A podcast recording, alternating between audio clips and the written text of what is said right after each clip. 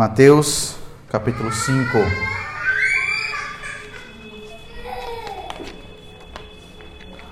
Versos de 1 a 4.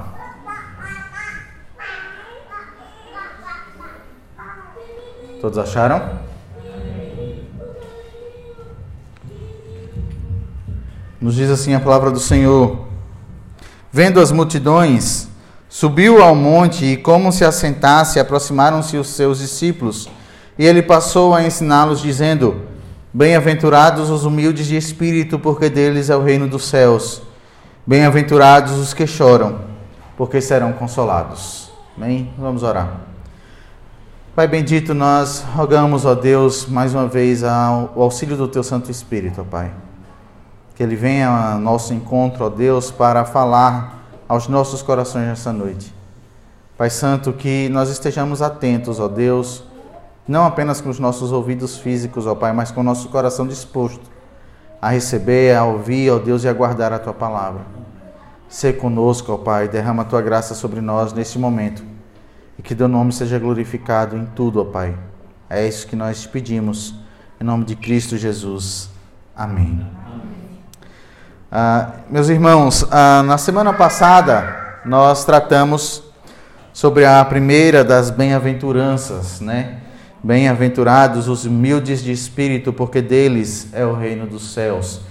E com uma forma de resumo bem rápida e bem simples para aqueles que porventura não tiveram aqui na semana passada, nós podemos resumir todo esse ensino da seguinte maneira: o Sermão do Monte é como uma subida ao topo do monte, né, que nós tratamos.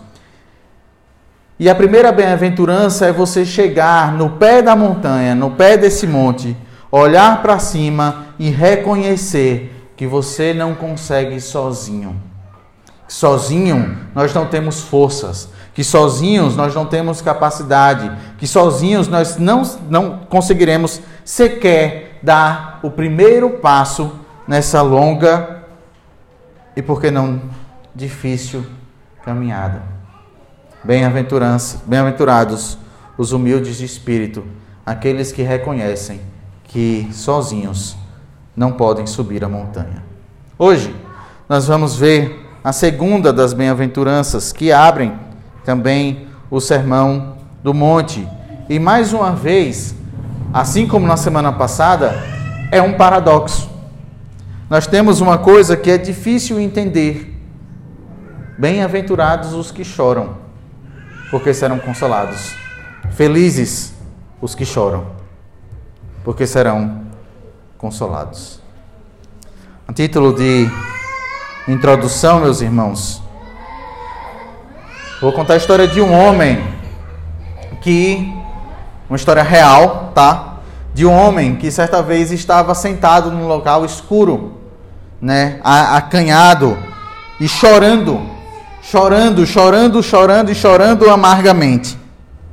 As lágrimas corriam soltas e ele não poderia deter essas lágrimas. Ele chorava porque seu amigo, a quem ele muito amava, estava sendo torturado, machucado, açoitado.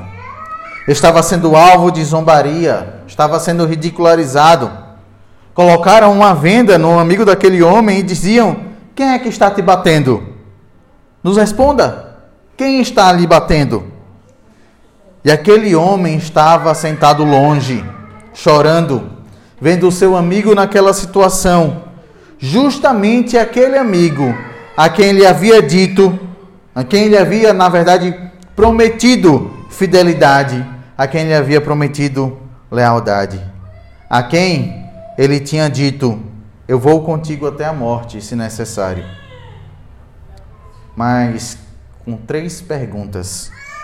Com três simples perguntas. A sua real condição apareceu. Perguntaram para aquele homem: Você não estava com ele? E ele disse: Não, eu não o conheço. Perguntaram mais uma vez: Você não é um dos que o seguiam? Ele respondeu: Não não sou. Por fim, disseram: Você é Galileu como ele é. Você o conhece. E ele disse: Pare de me importunar, eu não o conheço. Os irmãos sabem de quem eu estou falando. Os irmãos sabem que eu estou falando de Pedro, né? O apóstolo Pedro, que no momento ainda era um simples discípulo de Jesus. Um discípulo a quem Jesus havia alertado dias antes, dizendo: Olha, o diabo quer a tua alma, mas eu intercedi por ti ao Pai. E ele respondeu: Eu estou certo disso, Senhor, e eu te seguirei aonde quer que o Senhor vá, inclusive para a morte. E Jesus disse: Pedro, Pedro, antes que o galo cante, tu me negarás três vezes. E é interessante que no momento em que Pedro escuta o canto do galo, os seus olhos cruzam os olhos do nosso Senhor açoitados. E agora Pedro estava ali, chorando amargamente. Pedro, aquele homem que andou três anos com Jesus, três anos caminhando lado a lado, comendo, dormindo, andando por toda Cafarnaum, por toda a Galileia, vendo e entrando com Jesus na entrada triunfal em Jerusalém. Aquele homem que passou três anos para viver, aprender, a, a conhecer mais de Jesus e mais de si mesmo. Três anos que em três respostas foram por água abaixo. E aí eu pergunto para os irmãos: O que consolaria Pedro? O que poderia consolar aquele homem? Como consolar o homem que acabou de negar ao Senhor? Será que, havia, que haveria consolo para ele? Será que aquelas palavras, olhe, não fique assim, tudo vai melhorar, será que resolveria? Qual consolo para alguém que, com a dor na sua alma, percebe o que fez? Meus irmãos, esse versículo paradoxal nos ensina que sim, há um consolo. Mas antes de chegarmos a, ao consolo para o pranto, nós precisamos entender que choro é esse. Quando nós olhamos para esse versículo, nós somos tentados a pensar que aqueles que choram, seja por que motivo for, serão consolados. Nós somos levados a pensar, por exemplo, que aqueles que choram porque perderam o emprego e agora não sabem como sobreviver, eles serão consolados. E muitas vezes a gente usa esse versículo, a gente usa esse texto para justamente consolar uma pessoa. E dizer, não, não é assim, não se preocupe, não, as coisas vão melhorar. Mas não é sobre esse choro que as Escrituras dizem. Nós sabemos que tanto nas Escrituras quanto na nossa vida nós encontramos diversos tipos, diversos motivos para chorar, diversos tipos de tristeza. E o reverendo Hernandes Dias Lopes enumera algumas destas que não são aquelas que o nosso texto diz. Ele diz que existe um choro que é um choro carnal. É justamente aquele choro pela perda de alguma coisa, pela perda de um emprego, a perda de um bem material. Mas não é sobre isso que Mateus 5, 4 fala. Não é um choro também de remorso e de desespero. E meus irmãos, Primeiro exemplo que nós lembramos é do exemplo de Judas, tá? O exemplo de Judas. Judas traiu nosso Senhor. E se você for ler a história de Judas, você vai se perguntar, na verdade, Judas é, viu que fez alguma coisa errada? Viu. Judas viu que ele tinha traído um homem inocente? Viu. Judas devolveu as 30 moedas de prata? Não, ele jogou na porta dos templos. Não apenas devolveu, mas ele jogou. Ele confessou que havia traído alguém que de fato era inocente, que não tinha erro nenhum. Ele fez tudo isso. Mas, meus irmãos, o choro do remorso e do desespero não é o choro pelo pecado, mas é o choro pelas consequências desse. E não é disso que Mateus 5,4 está falando. Ainda, há um choro por medo das consequências. Um choro daquele ladrão, por exemplo, que é pego com a boca na botija, carregando nas mãos o objeto roubado e é pego pela polícia. E aquele homem começa a se desesperar por medo e diz: Eu não queria fazer isso, mas está lá com o objeto do roubo nas suas mãos. Não é sobre esse choro que Mateus 5,4 fala. Também, e eu acabo aqui os exemplos do que não é esse choro, para não ficar muito longo, não é um choro teatral. Não é o choro, por exemplo, dos fariseus, que iam para os cantos das praças, que oravam, como diz a palavra, de si para si mesmos, batendo no seu peito, dizendo ao Senhor: Eu fiz isso, eu fiz aquilo, e choravam. Nenhuma dessas destrezas é a tristeza de Mateus 5, verso 4. Mas, como o nosso texto é muito vago, nós vamos analisar um outro texto, que, se a gente pode dizer, é a teologia do choro do choro a qual o Senhor Jesus se refere. Abra, por favor, sua Bíblia em Isaías, capítulo 57, a partir do verso 17. Esse texto nos dirá sobre o que Jesus está tratando.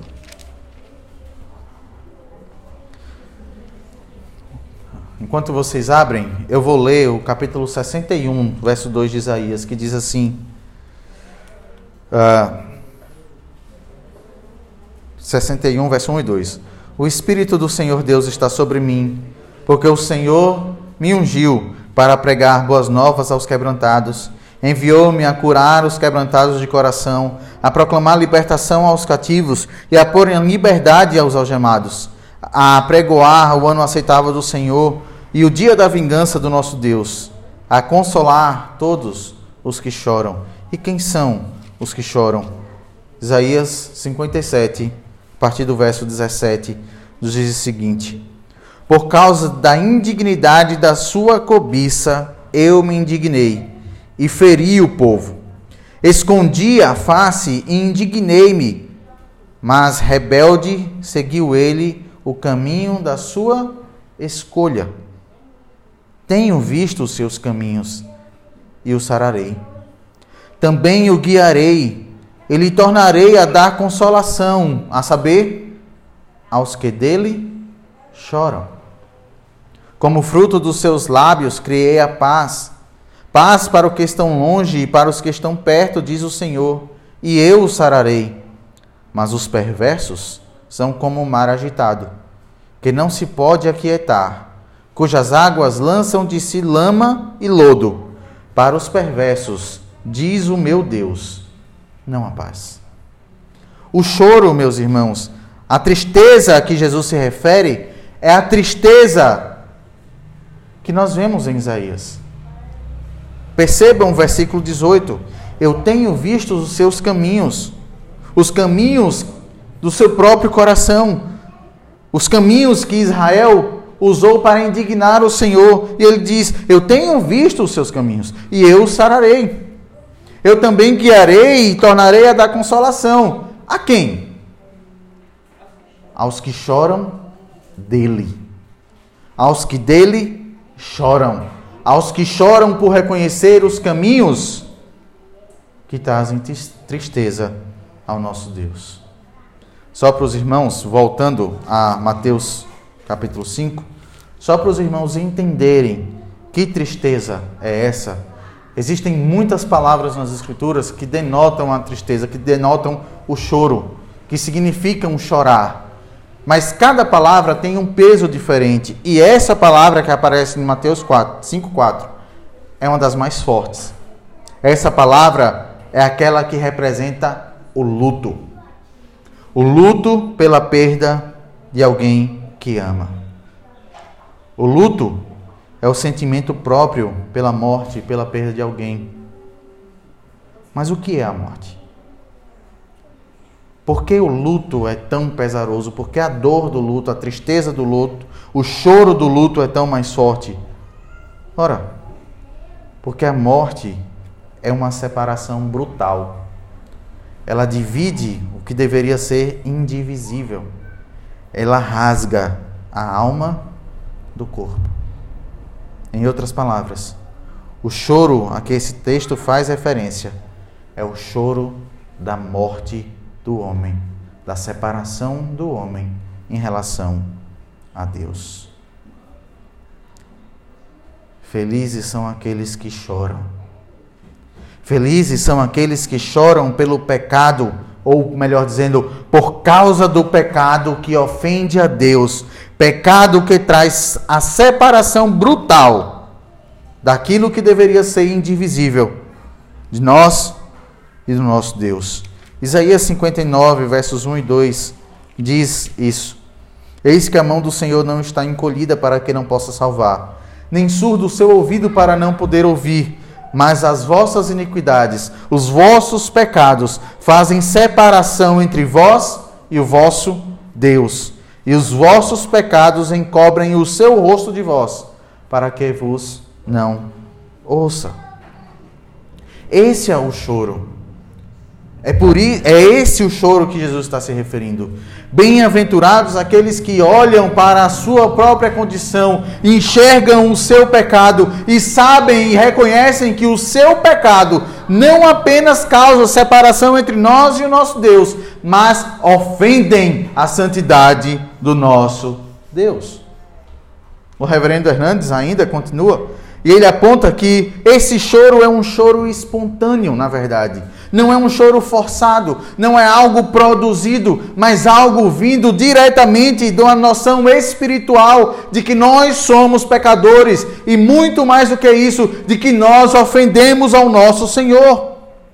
É fruto do entendimento de que o pecado ele é hostil a Deus. É um choro causa, causado por causa do pecado, por este ato por este, na verdade, o pecado ser um ato de consumada ingratidão ao amor de Deus.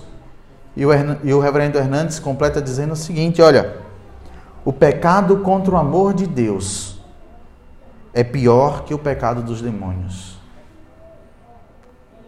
A nossa ingratidão ao Senhor, demonstrada pelos nossos pecados, é pior que o pecado dos demônios. Porque os demônios nunca foram alvo do amor de Deus. Em suma, meus irmãos, o choro aqui tratado não é o choro por qualquer bobagem, não é o choro por qualquer coisa, não é o choro por causa das circunstâncias da vida, não é o choro porque alguém ficou doente, não é o choro porque alguém perdeu o emprego, não é o choro porque eu não tenho aquilo que eu não posso ter mas é o choro pela perda da pureza. É o choro pela consciência do pecado, pela consciência da ofensa a Deus. Quem você se lembra de ter chorado dessa forma? Quem você se lembra de ter chorado por isso? Aliás, você já, por, já chorou por isso? Você já chorou pelos seus pecados? Ou será que você ainda não percebeu a pecaminosidade do pecado? Ou, em termos mais simples, a malignidade do pecado? Será que você ainda não percebeu que o pecado é a causa brutal da separação entre nós e a fonte da nossa existência? Que o pecado é o causador da separação brutal entre nós e a fonte da nossa vida? Que foi o pecado que arrancou o homem do Éden, que foi o pecado que tornou maldita toda a terra, que foi o pecado que levou Israel a ruínas diversas e diversas vezes. Mais uma vez, o reverendo Hernandes chama a nossa atenção quando ele diz que o pecado nos faz pior que uma serpente. O veneno da serpente foi colocado dentro dela por Deus. Foi Deus que colocou este veneno dentro da serpente. E por mais que esse veneno possa matar, esse, também, esse veneno também pode salvar. Esse veneno também pode ser usado como remédio, como antídoto para o próprio veneno. O pecado, por outro lado, não. O pecado foi trazido para nós pelo diabo, não por Deus, pelo diabo e só traz a morte. Lembre do paradoxo desse versículo. Felizes são os que choram. Você é feliz? Você chora pelos seus pecados? O pastor Sérgio Lima, ele nos diz o seguinte: na mesma proporção que não é fácil chorar pelos pecados, também não é fácil ser feliz. Na mesma proporção que não é fácil chorar pelos pecados, também não é fácil ser feliz. Mas o texto, meus irmãos, segue com uma promessa. Felizes são os que choram, porque serão consolados. De novo, como alguém pode consolar uma pessoa? Ontem, infelizmente,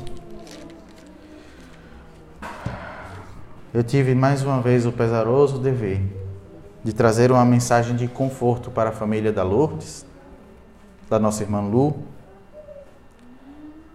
e para meu primo Léo, a quem eu não conseguia nem olhar. E a primeira coisa que eu disse foi: não tenho o que dizer. Não sei o que dizer. É muito difícil consolar alguém. É muito difícil você ser o consolo para uma pessoa. Aliás, os irmãos sabem o que é consolo? Aquele que consola, meus irmãos, é alguém que consegue corrigir um estado de completo desmantelo, um estado de completa ruína um estado de completa devastação. E muitas vezes a única coisa que nós conseguimos fazer é abraçar alguém, é abraçar aquele que necessita de consolo, como se estivesse amparando aquela pessoa. Essa é a ideia de consolar, é a ideia de amparar, a ideia de sustentar. Mas pense novamente em Pedro. Que palavras que atitudes poderiam consolar o coração daquele homem? Nenhuma. Nenhuma palavra, nenhum abraço, nenhuma passada de mão debaixo dos seus olhos para enxugar-lhes as lágrimas. Nenhuma atitude pode consolar ou poderia consolar Pedro. Mas eu pergunto novamente: quem poderia amparar a dor de negar a Cristo? Somente Deus. Mais especificamente, o próprio Espírito Santo. Abra sua Bíblia, por favor, em João capítulo 14. E veja a promessa do nosso Senhor, a partir do verso 16. Evangelho de João, capítulo 14, a partir do verso 16.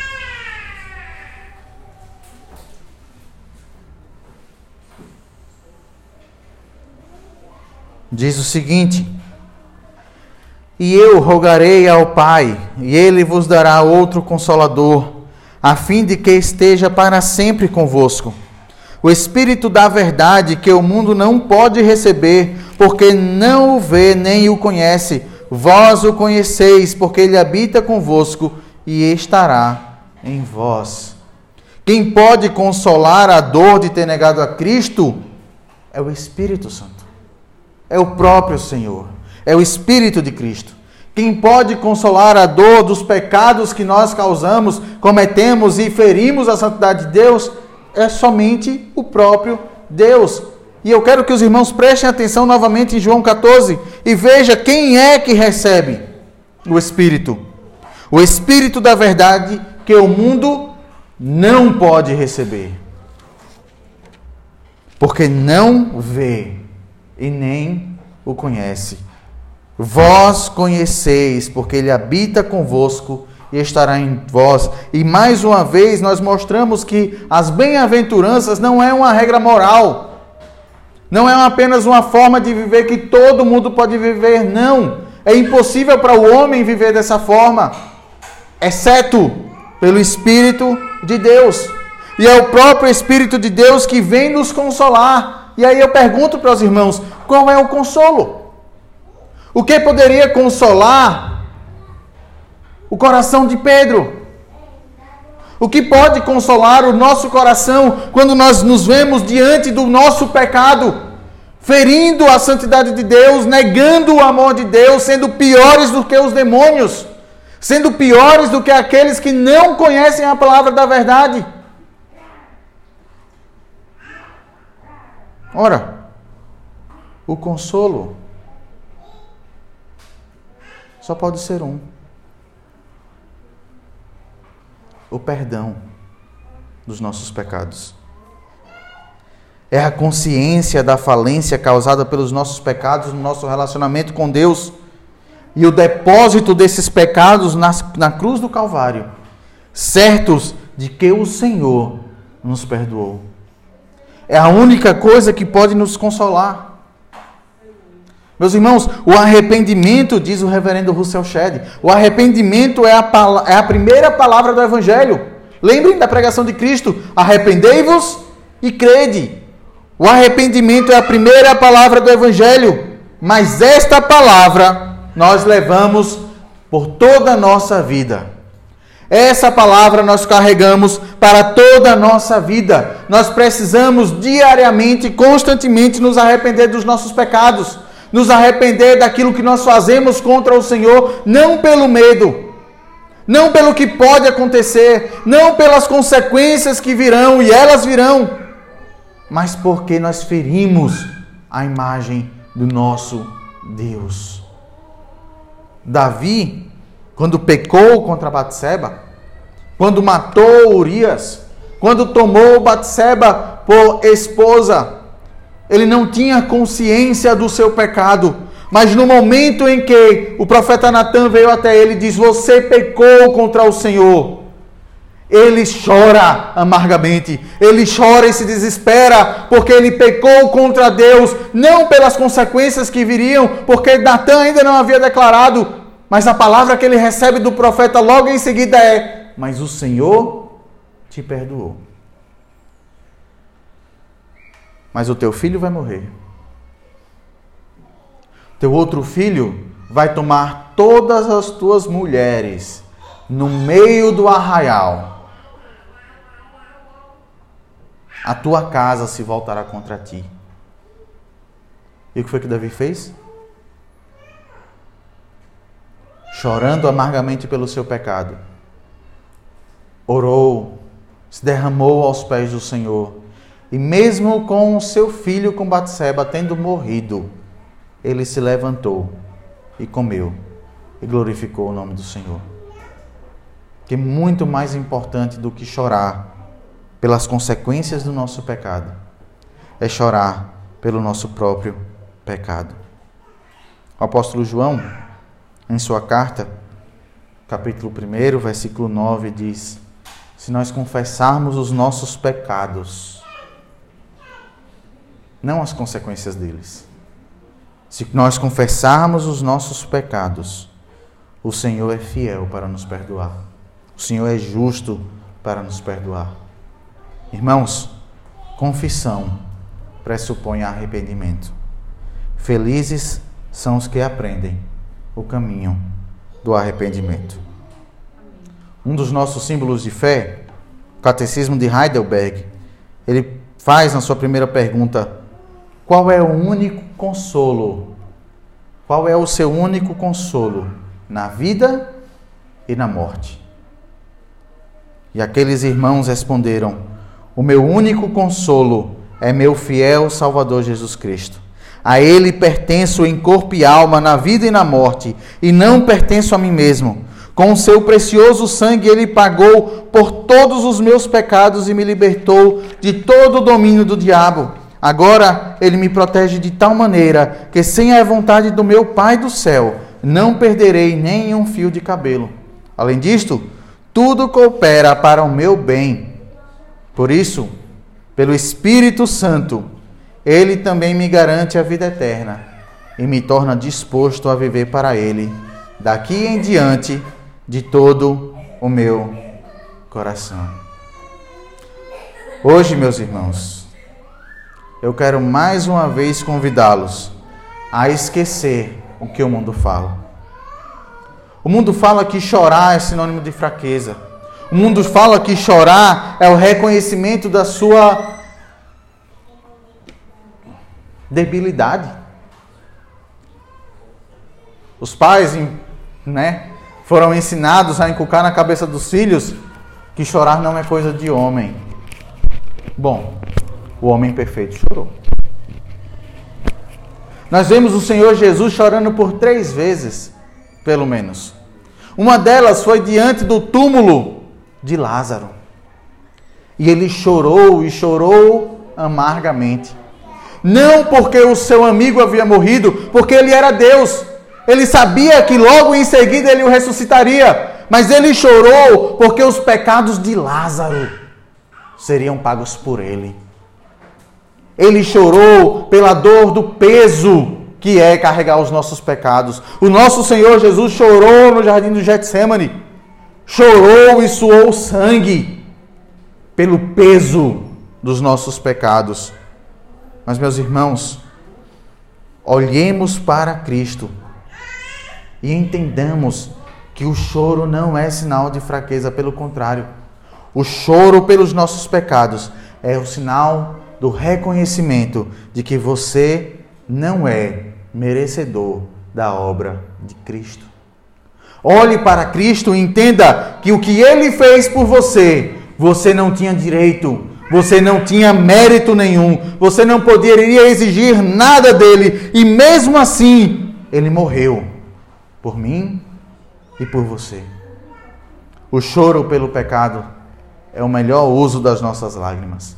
O choro pelo pecado é a evidência da graça de Deus, pois somente Ele nos dá essa consciência do pecado. O choro por causa do pecado é precioso para os crentes. Sabe quem chorou? Jacó. O texto de Gênesis não nos diz que Jacó chorou enquanto lutava contra o anjo do Senhor, contra o próprio Deus. Mas abra sua Bíblia, por favor, em Oséias, capítulo 12. Onde o profeta ele vai dizer que Jacó era um modelo para o seu povo. Oséias, capítulo 12, ele diz assim, a partir do verso 2: o Senhor também com Judá tem contenda e castigará Jacó segundo o seu proceder, segundo as suas obras o recompensará. No ventre pegou do calcanhar de seu irmão, no vigor da sua idade lutou com Deus, lutou com o anjo e prevaleceu. Chorou. Ele pediu misericórdia. Em Betel achou a Deus e ali falou Deus conosco. Meus irmãos, lembrem daquele episódio lá de Gênesis capítulo 32. Depois de, do dia de luta, o anjo do Senhor, o próprio Senhor, olha para Jacó e pergunta: Quem é você? Qual é o seu nome? E para nós, lendo o texto de Gênesis, parece que isso não é nada. É somente uma pergunta da qual Jacó responde: Eu sou Jacó. Mas se nós lembrarmos o que aconteceu 20 anos antes na vida de Jacó, quando o seu pai Isaac pergunta quem é você, ele responde o quê? Eu sou Esaú. Diante de Deus, as máscaras caem. Diante de Deus, não há lugar para mentira. E Deus não pode contemplar o pecado. Deus pergunta a Jacó: Quem é você? E ele admite: Eu sou o enganador. Eu sou Jacó. E ele chora e pede misericórdia. Meus irmãos, chore o quanto antes pelo seu pecado. Chore o quanto antes pelo seu pecado e tenha a consolação eterna. Se você não chorar agora pelo seu pecado, você chorará eternamente no inferno e sem nenhum consolo. Se a humildade, meus irmãos, é chegar ao pé da montanha e reconhecer a incapacidade para subi-la, chorar os pecados é ainda no pé da montanha, o reconhecimento é a declaração de que nós não somos dignos de subi-la. Se a humildade é chegar ao pé da, da montanha e reconhecer a incapacidade de subir sozinho, chorar pelos pecados é a declaração de sermos indignos de subir a mesma montanha. Em ambos os casos, é Cristo quem nos levará ao topo. Se nós não conseguiremos subir a montanha por ser ela muito alta e muito difícil, é Cristo quem nos levará. Se nós olhamos para a montanha e vemos que nós somos indignos de estar diante da face de Deus, é Cristo que olha para nós e diz: você está justificado. Os seus pecados eu carreguei. O escrito de dívida que tinha contra você, eu paguei. Olhe para Cristo. Vamos voltar à história de Pedro? O que aconteceu com Pedro? Jesus morreu. Ele não estava lá quando Jesus morreu na cruz. Jesus ressuscitou. Mas ele também não viu Jesus ressurreto. Pelo menos não até esse momento. Abra sua Bíblia em Marcos capítulo 16. Aqui, as mulheres correm para o túmulo do Senhor para embalsamá-lo.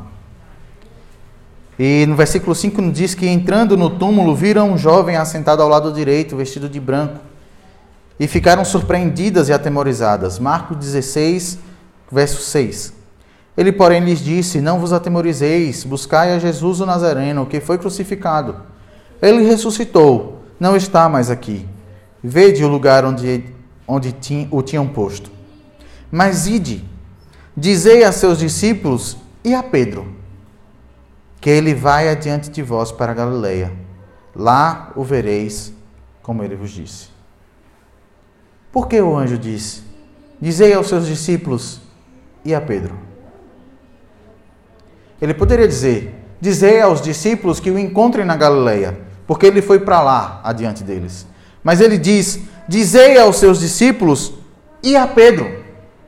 Por que, que Pedro é mencionado especificamente? É porque Pedro tinha a, a autoridade maior e se tornou o patrono da igreja depois de Cristo? Não. Não foi por isso. Abra João, capítulo 21 a partir do verso 15.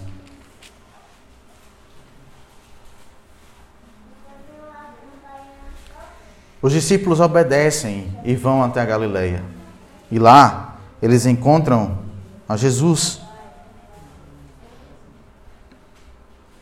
E o verso 15 diz: Depois de terem comido, perguntou Jesus a Simão Pedro: Simão, filho de João, amas-me amas mais do que estes outros? E ele respondeu: Sim, Senhor, tu sabes que eu te amo. E ele lhe disse: Apacenta os meus cordeiros. Tornou a perguntar-lhe pela segunda vez: Simão, filho de João, tu me amas? Ele lhe respondeu: Sim, Senhor, tu sabes que te amo. Disse-lhe Jesus: Pastorei as minhas ovelhas. Pela terceira vez, Jesus lhe perguntou: Simão, filho de João, tu me amas? Pedro entristeceu-se por ele lhe ter dito pela terceira vez: Tu me amas? E respondeu: Senhor, tu sabes todas as coisas, Tu sabes que eu te amo. Jesus lhe disse: Apacenta as minhas ovelhas. Em verdade, em verdade te digo que quando eras mais moço, tu te cingias a ti mesmo e andavas por onde querias. Quando, porém, fores velho, estenderás as mãos e outro te cingirá e te levará para onde não queres. Disse isto para significar com que gênero de morte Pedro havia de glorificar a Deus.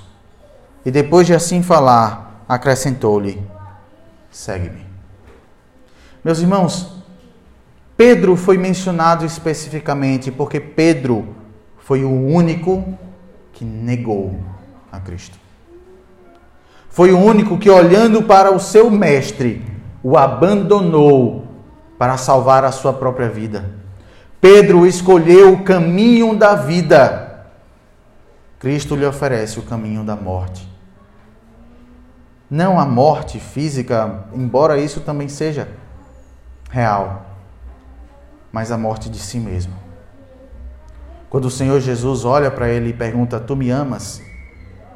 Não foi porque o Senhor Jesus queria saber, mas para que Pedro soubesse que amar a Cristo é muito maior do que a própria vida.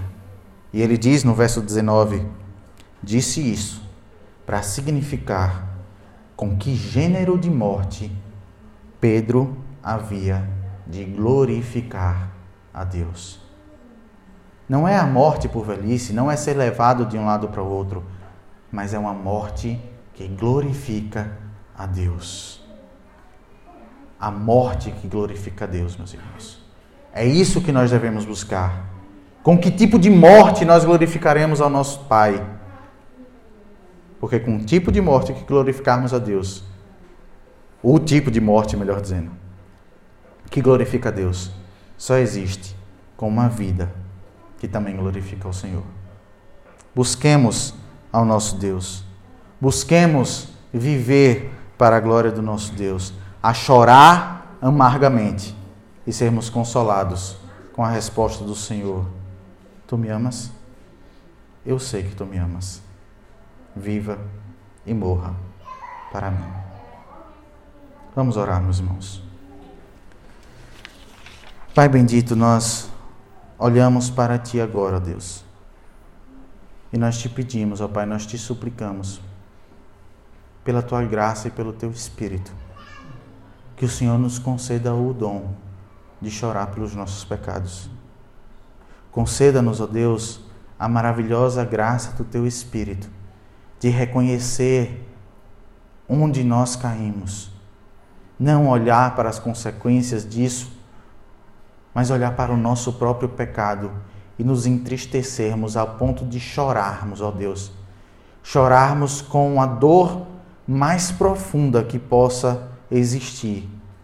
Chorarmos porque fomos arrancados da presença do nosso Pai. Nos dá essa graça, ó Pai. Que o Teu Santo Espírito nos ajude, ó Deus, a tomar consciência de quão maligno é o pecado e chorar, ó Pai. Chorar diante de Ti.